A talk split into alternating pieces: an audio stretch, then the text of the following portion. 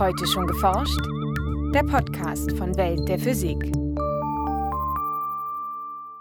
Meist sprechen wir vom Gewicht, meinen damit aber eigentlich die Masse, sei es unsere oder die einer Kochzutat. Kaum eine andere physikalische Größe ist uns wohl so vertraut. Jeder hat irgendwie von uns so ein Gefühl dafür, was Masse ist. Ja, wenn ich auf die Waage steige, dann weiß ich, was Masse ist. Und dann kann ich mich fragen, woher kommt denn meine Masse? Ja, warum bin ich denn so schwer? So Robert Harlander, theoretischer Physiker an der RWTH Aachen. Im Lauf der Zeit fanden Wissenschaftler allmählich Antworten auf diese Fragen und führten damit einige der bedeutendsten Umbrüche in der Physik herbei. Die ganze Geschichte, von Isaac Newton bis hin zur Entdeckung des Higgs-Teilchens, hören Sie jetzt in einem Beitrag von Kim Herrmann.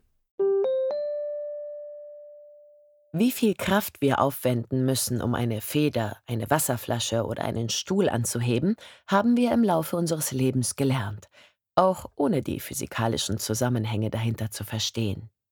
Wissenschaftlich auseinandergesetzt haben sich Naturforscher mit dem Phänomen Masse erstmals im 17. Jahrhundert.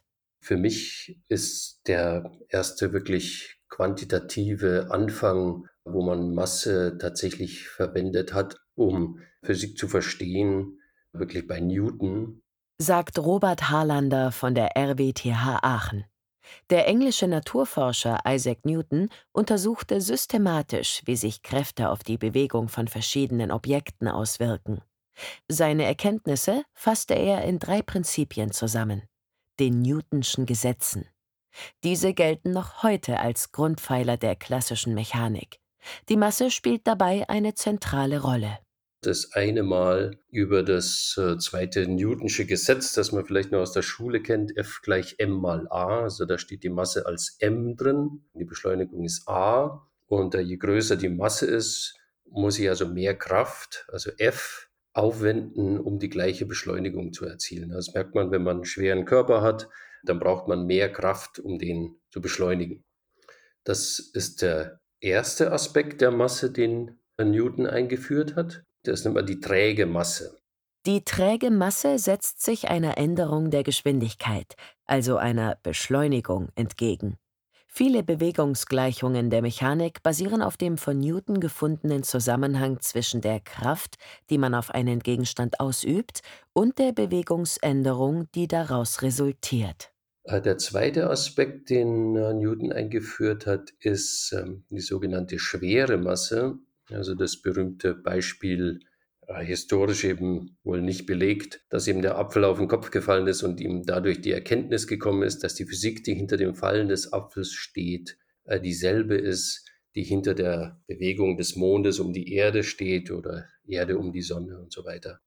Dass also zwei massive Körper sich anziehen. Diese Anziehung zweier Massen beschrieb Newton in seinem Gravitationsgesetz. Demnach ist die Kraft, mit der sich zwei Körper wie etwa die Erde und der Mond anziehen, proportional zur Masse der beiden Körper. Wäre der Mond also doppelt so schwer, würden sich Erde und Mond doppelt so stark anziehen. Damit hatte Newton zwei Eigenschaften von Massen aufgedeckt. Sie sind träge, widersetzen sich also einer Beschleunigung und gleichzeitig schwer, ziehen sich also gegenseitig an. Dabei gründet das Gravitationsgesetz auf anderen physikalischen Beobachtungen und Annahmen als das Trägheitsgesetz. Umso unverständlicher war für Newton, dass die Masse, die in diesen Formeln steht, dasselbe ist wie die Masse in F gleich m mal a.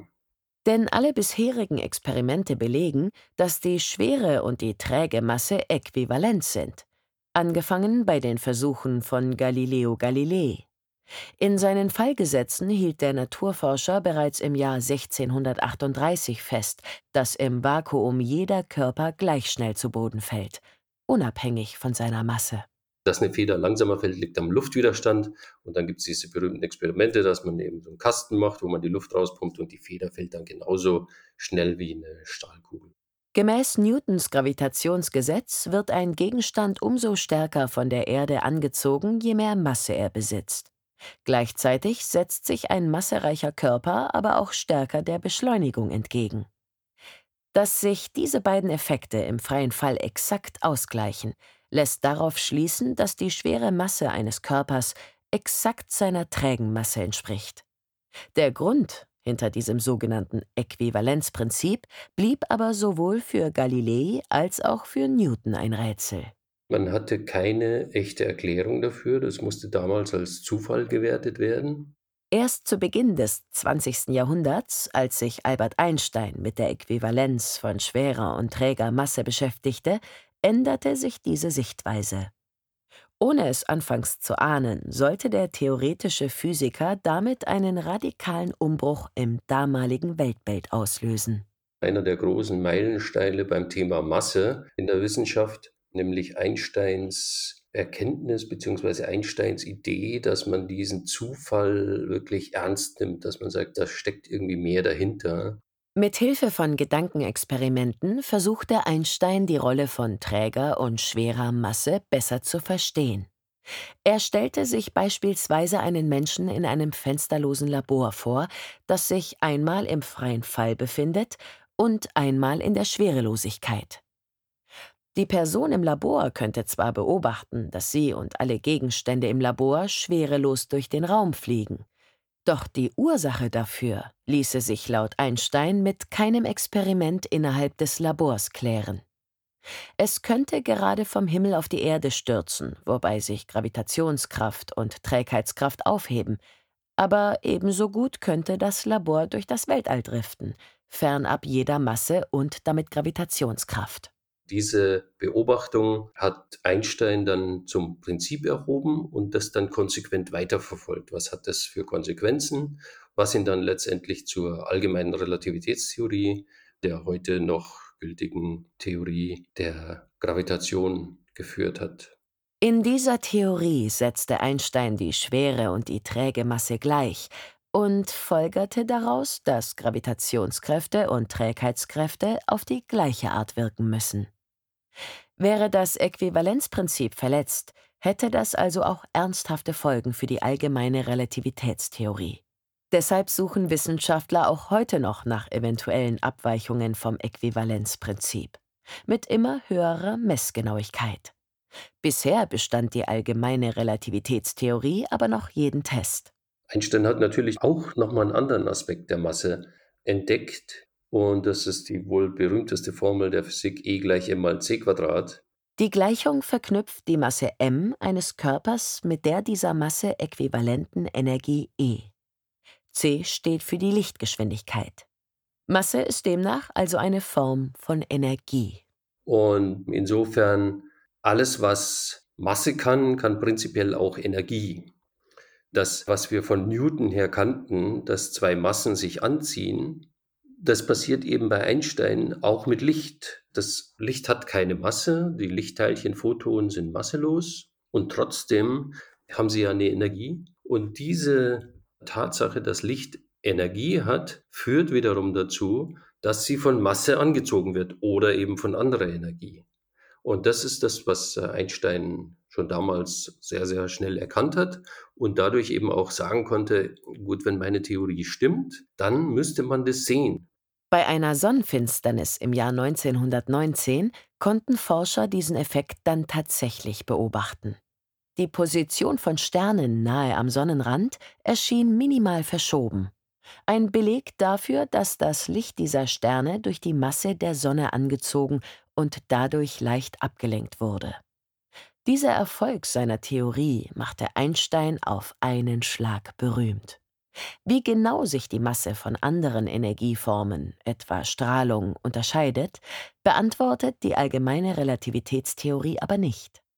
Um diese Frage zu klären, war ein weiterer radikaler Umbruch in der Physik nötig.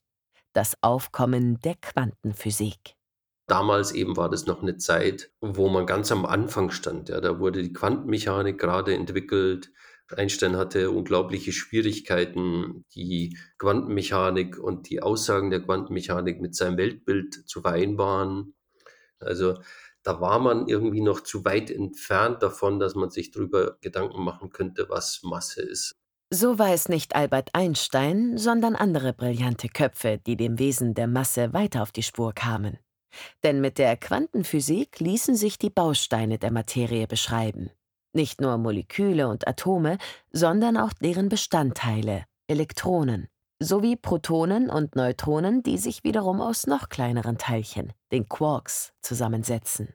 Ich könnte mich jetzt äh, auf den Standpunkt stellen, ich möchte verstehen, warum ich so schwer bin, warum sind meine Knochen so schwer. Habe ich es letztendlich darauf runtergebrochen, dass ich verstanden habe, warum Proton und Neutron so schwer sind, wie sie sind, wenn ich voraussetze, dass ich weiß, wie schwer die Quarks sind. So fanden Physiker heraus, dass die Masse der zusammengesetzten Teilchen, wie Protonen und Neutronen, vor allem auf die dynamischen Prozesse in ihrem Inneren zurückgeht.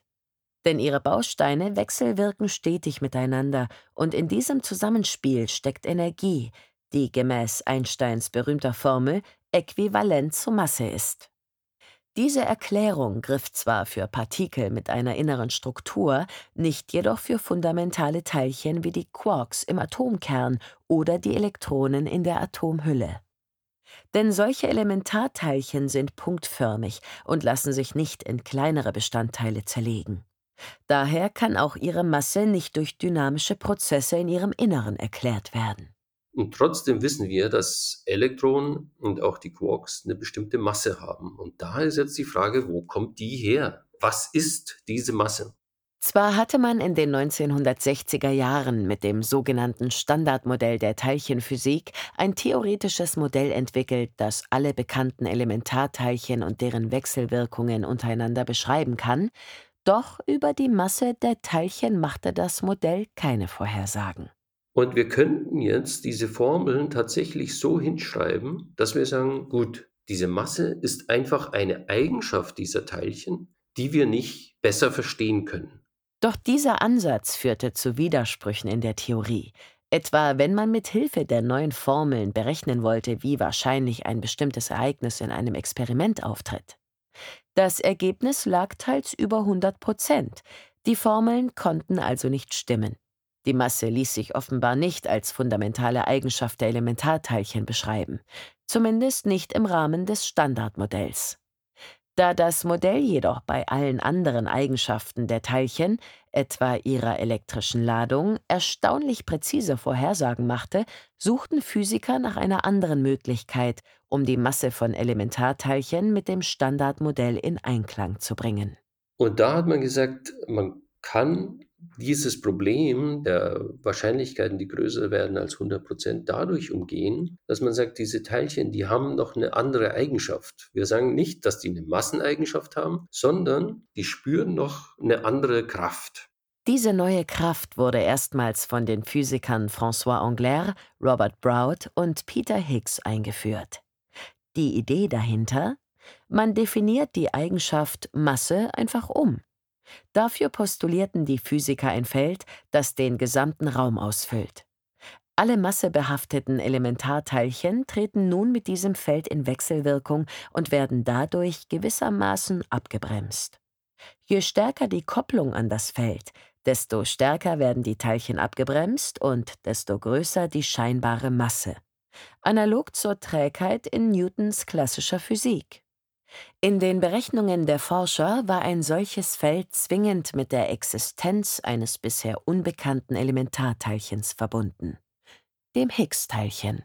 Und das war eben die große Erkenntnis damals von Higgs und von anderen Leuten, dass wenn das stimmt, was sie sich da ausgedacht haben, dass man dieses Higgs-Teilchen dann sehen müsste. Das müsste man erzeugen können.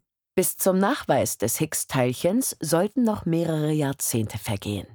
Erst mit dem Bau von modernen Teilchenbeschleunigern, allen voran dem Large Hadron Collider, kurz LHC, war es schließlich möglich, das Higgs-Teilchen zu entdecken. Physiker schossen dazu Protonen mit bisher unerreichten Energien aufeinander. Durch die bei der Kollision freigesetzte Energie können sich neue Teilchen, wie das Higgs-Teilchen, bilden. Und letztendlich ist es dann eben so, dass 2012 tatsächlich ein Teilchen entdeckt wurde am LHC, das die Eigenschaften des Higgs-Feldes hatte, äh, wie man sie erwartet hatte. Mit dieser bahnbrechenden Entdeckung bestätigte sich schließlich die Theorie von Peter Higgs, François Angler und Robert Brout. Mit dem Higgs-Teilchen war auch das letzte fehlende Puzzlestück des Standardmodells der Teilchenphysik gefunden. Und der Mechanismus, über den die Elementarteilchen ihre zunächst unerklärliche Masse erhalten. Doch damit sind noch lange nicht alle offenen Fragen geklärt. Das Higgs-Teilchen ist eben ein neues Teilchen, noch relativ neu. Gut, jetzt äh, fast zehn Jahre kennen wir das jetzt. Aber es ist das neueste Teilchen, das wir kennen. Das müssen wir eben genau genug untersuchen. Das gibt uns sozusagen ein neues Fenster, durch das wir auf die Physik, auf die Eigenschaften der fundamentalen Teilchen, auf die fundamentalen Eigenschaften der Materie gucken können. Künftig wollen Physiker das Higgs-Teilchen daher noch eingehender erforschen und so mehr über das Phänomen Masse erfahren. Die Frage nach der Natur der Masse dürfte also auch weiterhin eine zentrale Rolle in der Physik spielen und hält vielleicht sogar einen erneuten Umbruch in unserem physikalischen Weltbild bereit. Ein Beitrag von Kim Herrmann, gesprochen von Nojan Özdemir. Aufnahme Hörspielstudio Kreuzberg. Tonbearbeitung und Schnitt Daniel Levy. Redaktion Welt der Physik. Welt der Physik wird herausgegeben vom Bundesministerium für Bildung und Forschung und von der Deutschen Physikalischen Gesellschaft.